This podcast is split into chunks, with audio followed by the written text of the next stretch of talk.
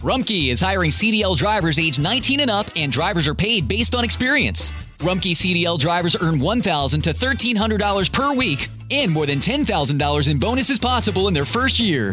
Rumkey drivers are home daily, work in a recession resistant industry, receive great benefits and performance incentives. Start a lucrative career and apply now at rumkeycareers.com. Equal opportunity employer restrictions apply. Looking for a brew unique to you? Find it at Kroger. Discover distinctly different chameleon organic ground coffee with flavors like Guatemala and Dark and Handsome. They're so organic, so sustainable, and so good. Visit Kroger today to get yours. Cuán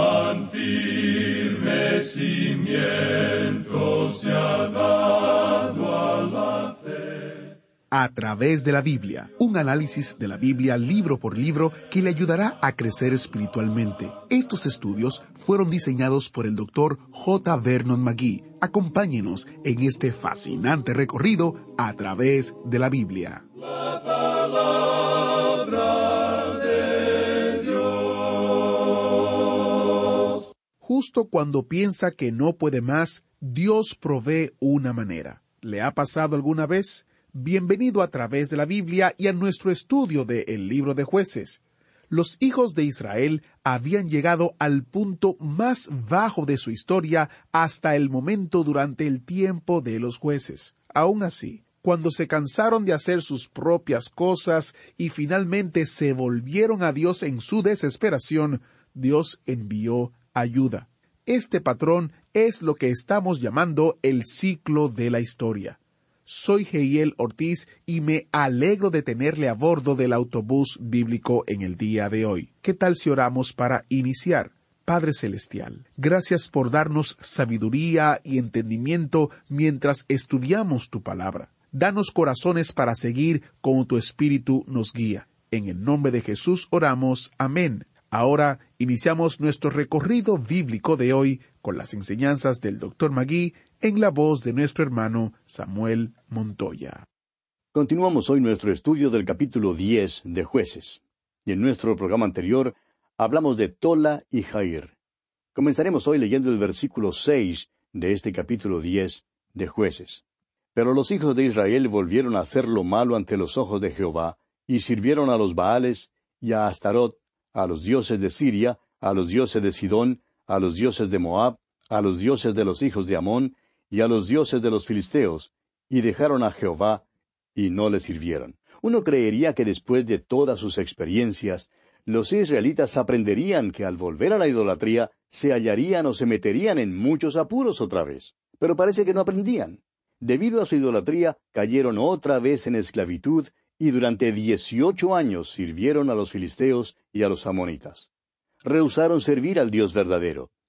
Uno creería que aprenderían una lección, pero la naturaleza humana, amigo oyente, es una naturaleza caída. Jeremías ha dicho allá en el capítulo 17 de su profecía, versículo nueve, Engañoso es el corazón más que todas las cosas y perverso. ¿Quién lo conocerá? Ni usted ni yo, amigo oyente, ciertamente no conocemos el corazón humano. Es más fácil para nosotros señalar con el dedo a estos israelitas que vivieron unos mil años antes de Cristo y decir que hicieron lo malo, que ver que lo que hacemos nosotros también es malo. ¿Cómo nos va a nosotros hoy en día? Permítanos decir, amigo oyente, que hoy hay una terrible apostasía en la Iglesia. La naturaleza humana es así y por eso nos hallamos hoy en tantas dificultades. Las naciones tratan todo método y plan político y ninguno de estos ha resultado. ¿Por qué? ¿Qué hay de malo? Permítanos decírselo. Han ido a un lugar diferente que el que debían haber ido para buscar ayuda. Solamente un retorno a Dios les pondrá en el camino apropiado y correcto, amigo oyente.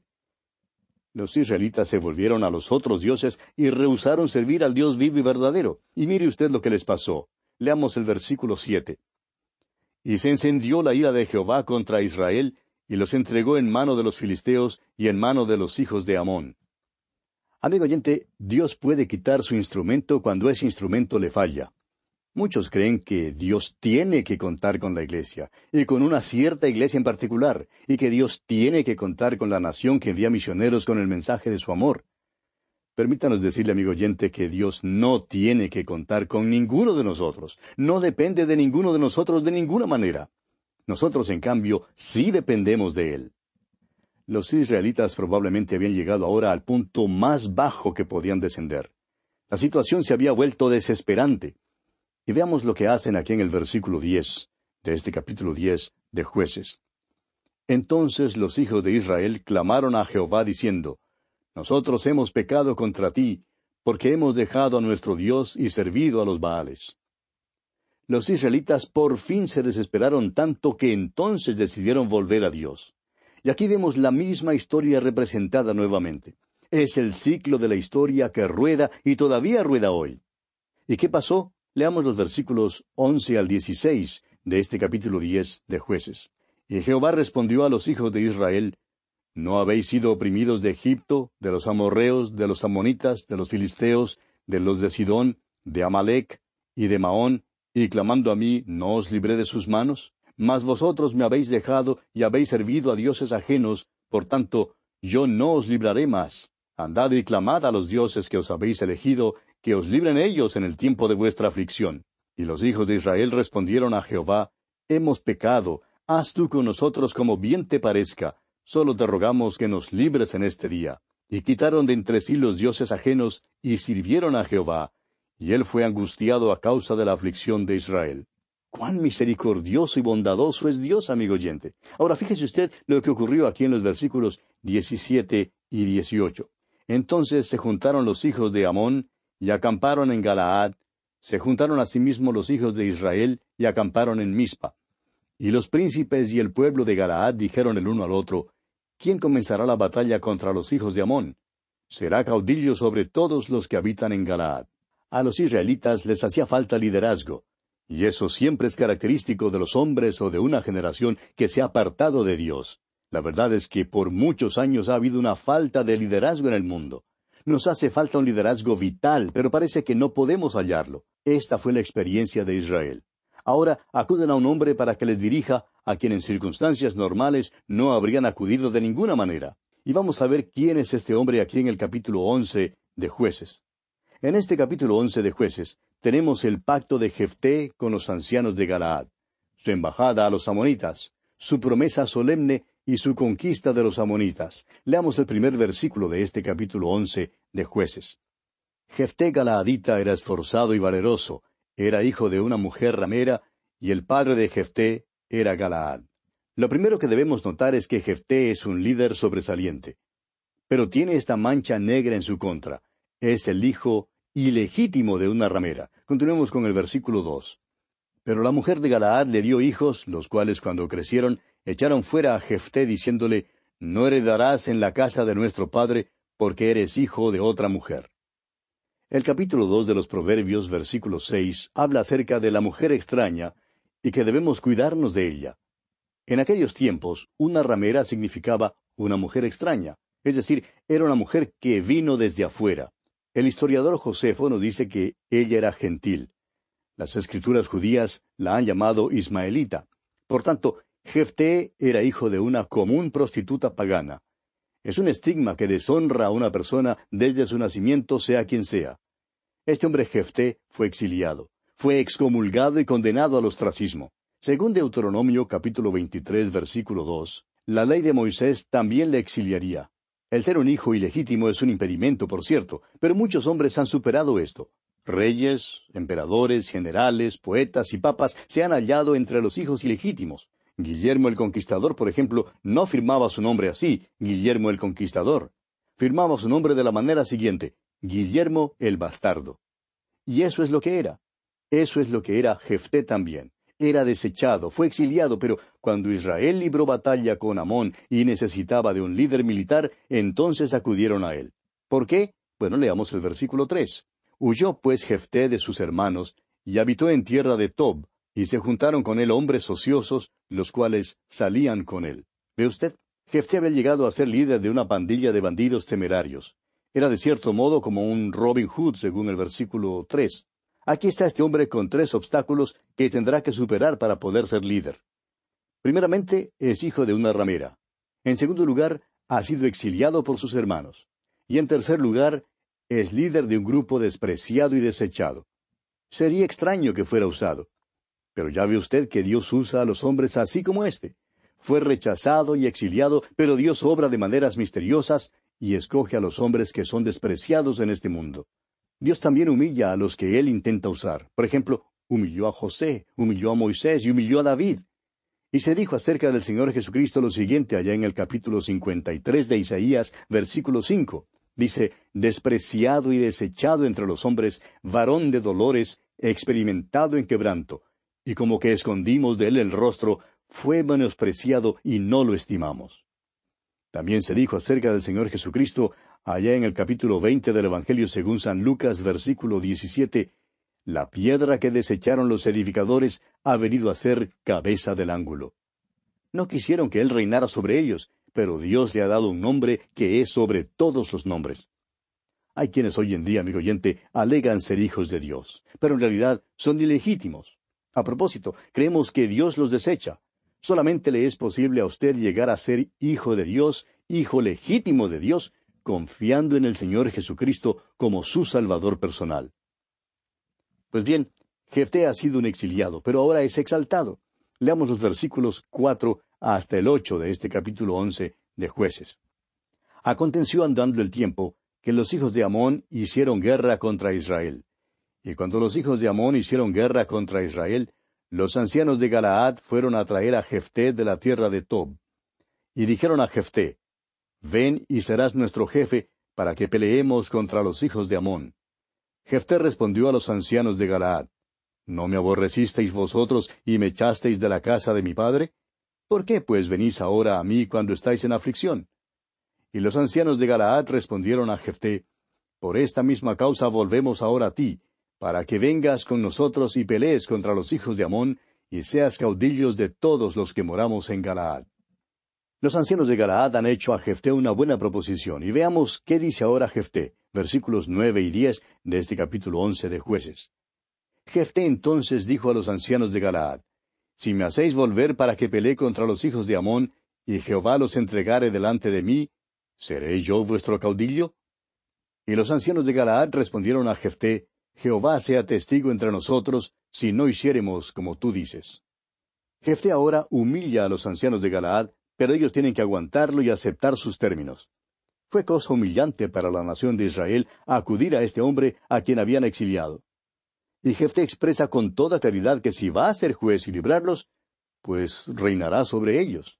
Entonces él se encarga de las cosas. Leamos los versículos once y doce de este capítulo once de jueces. Entonces Jefté vino con los ancianos de Galaad, y el pueblo lo eligió por su caudillo y jefe. Y Jefté habló todas sus palabras delante de Jehová en Mizpa.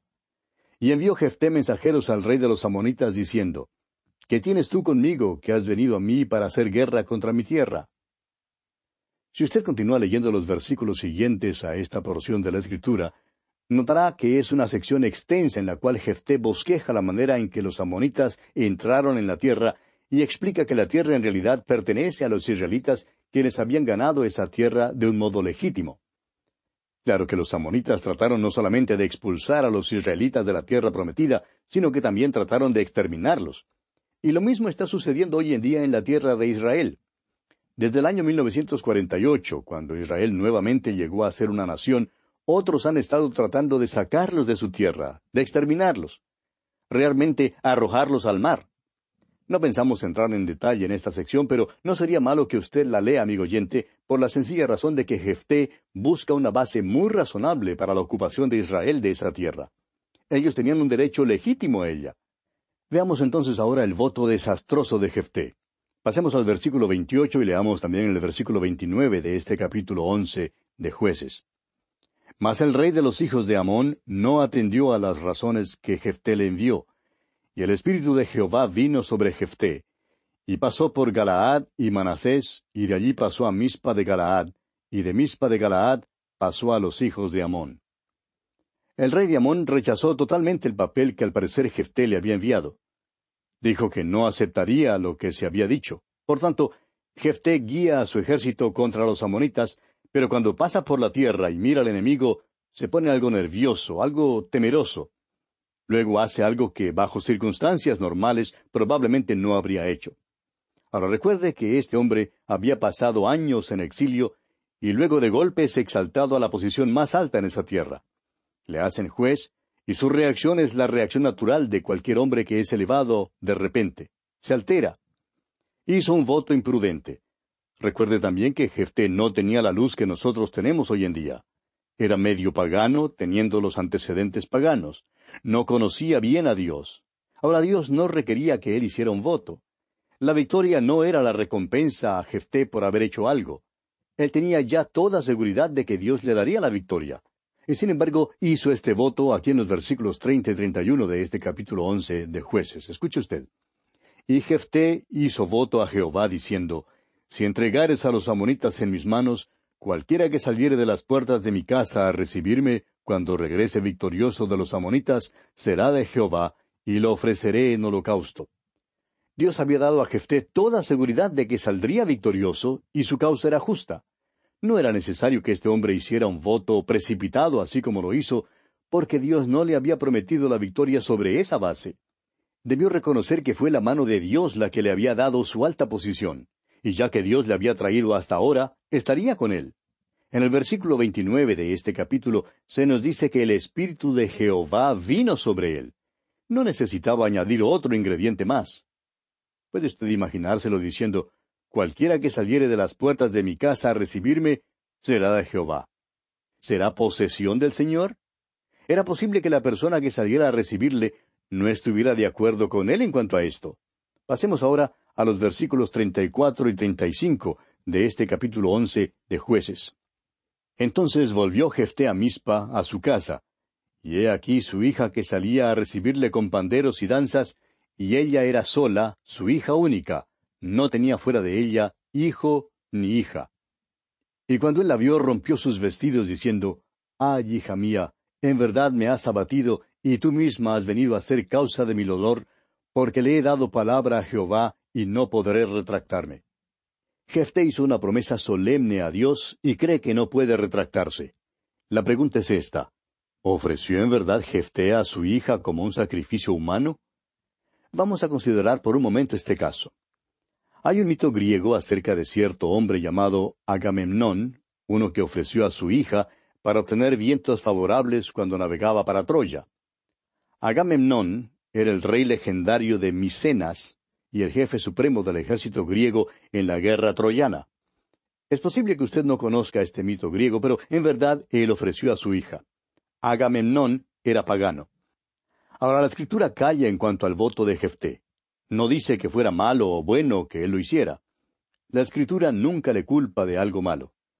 El escritor a los Hebreos en el capítulo once de su carta, versículo treinta y dos, dice ¿Y qué más digo?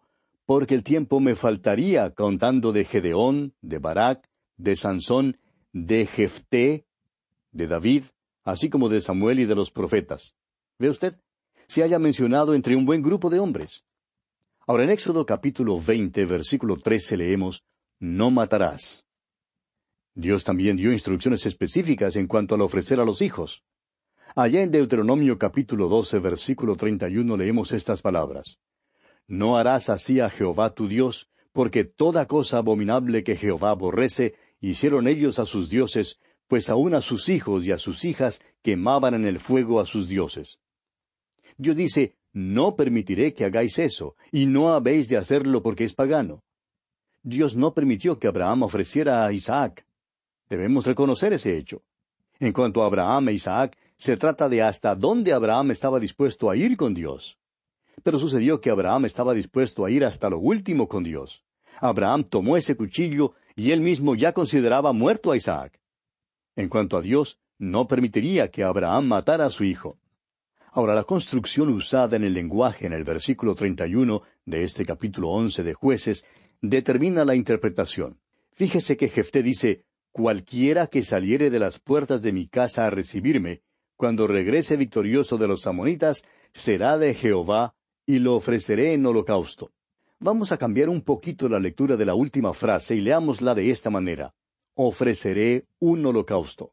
Ahora Jefté dijo que haría una de dos cosas. O bien ofrecería un holocausto, o bien ofrecería una ofrenda al Señor. El holocausto tendría precedencia. Sin embargo, podía suceder que un amigo o vecino pasara por las puertas de su casa y él no tenía ningún derecho de ofrecer a un individuo. La pregunta es, ¿ofreció Jefté a su hija en holocausto? No creemos que lo haya hecho. Lo que pasó es que ella nunca se casó. Y esa era una condición peor que la muerte para una mujer hebrea. Aquí pues está Jefté. Él mismo es ilegítimo y tiene una sola hija. Él quiere que ella se case para él poder tener nietos. Pero su hija es quien sale por las puertas a recibirle y él la ofrece al Señor. Eso significa que ella nunca se casaría. Usted me dirá, ¿puede usted estar seguro de eso? Bueno, escuche lo que dice la muchacha aquí en los versículos treinta y seis y treinta y siete de este capítulo once de Jueces. Ella entonces le respondió, Padre mío, si le has dado palabra a Jehová, haz de mí conforme a lo que prometiste, ya que Jehová ha hecho venganza en tus enemigos los hijos de Amón.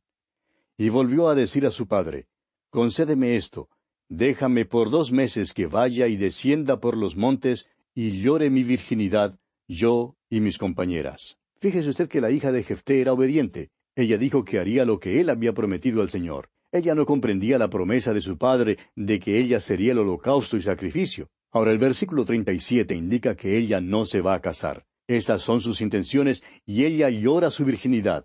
No será presentada como novia a ningún hombre. Su vida será dedicada al Señor. Leamos los versículos 38 al 40. Él entonces dijo, Ve, y la dejó por dos meses. Y ella fue con sus compañeras y lloró su virginidad por los montes.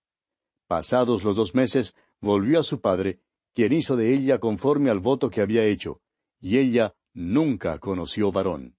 Y se hizo costumbre en Israel que de año en año fueran las doncellas de Israel a endechar a la hija de Jefté Galaadita cuatro días en el año. Este pasaje nos dice que la hija de Jefté no se casó. En lugar de casarse, ella dedicó su vida al Señor. La palabra endechar en el versículo cuarenta significa celebrar. Por cuatro días cada año, la hija de Jefté fue recordada de una manera especial fue totalmente dedicada al Señor y a su servicio. No fue ofrecida como un sacrificio humano. Durante años los hombres han discutido esta historia y hacen siempre la pregunta ¿ofreció Jeftea a su hija como sacrificio? No, amigo oyente, no la ofreció como sacrificio. Pero eso no es pertinente. Dios no le habría permitido ofrecer a su hija como holocausto. El elemento significativo es que Jefté cumplió su voto. Su voto fue algo sagrado. No lo trató sin seriedad. Fue una declaración imprudente, eso es seguro, pero no fue cosa ociosa. No fue una promesa superficial. Y la palabra de Dios, amigo oyente, tiene algunas cosas severas que decir en cuanto al hacer promesas solemnes. Pero vamos a detenernos aquí por hoy, amigo oyente, porque nuestro tiempo, una vez más, ha concluido ya. Continuaremos, Dios mediante, en nuestro próximo programa, y contamos anticipadamente con su fiel sintonía.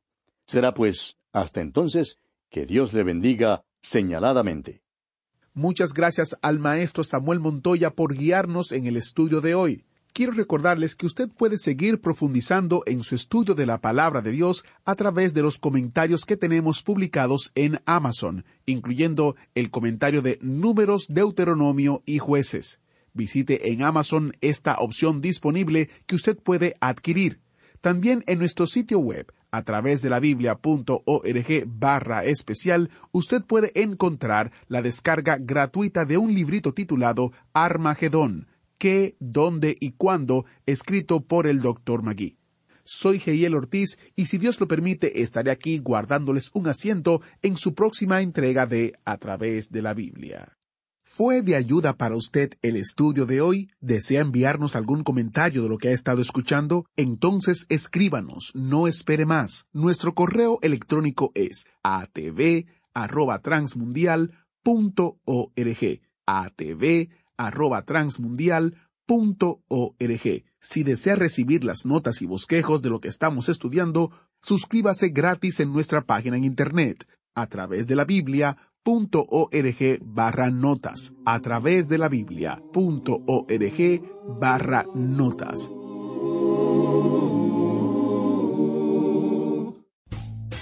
Rumkey is hiring CDL drivers age 19 and up, and drivers are paid based on experience. Rumkey CDL drivers earn $1,000 to $1,300 per week, and more than $10,000 in bonuses possible in their first year. Rumkey drivers are home daily, work in a recession resistant industry, receive great benefits and performance incentives. Start a lucrative career and apply now at rumkeycareers.com. Equal opportunity employer restrictions apply. How did we become Central Ohio's most trusted team of orthopedic experts? We focus on what matters most our patients. At Orthopedic One, we know we're only at our best when we're helping you get better. And every day, your commitment to overcoming pain and injury inspires and moves us. That's why we bring our best every day to earn your trust. Find a physician near you at orthopedic1.com.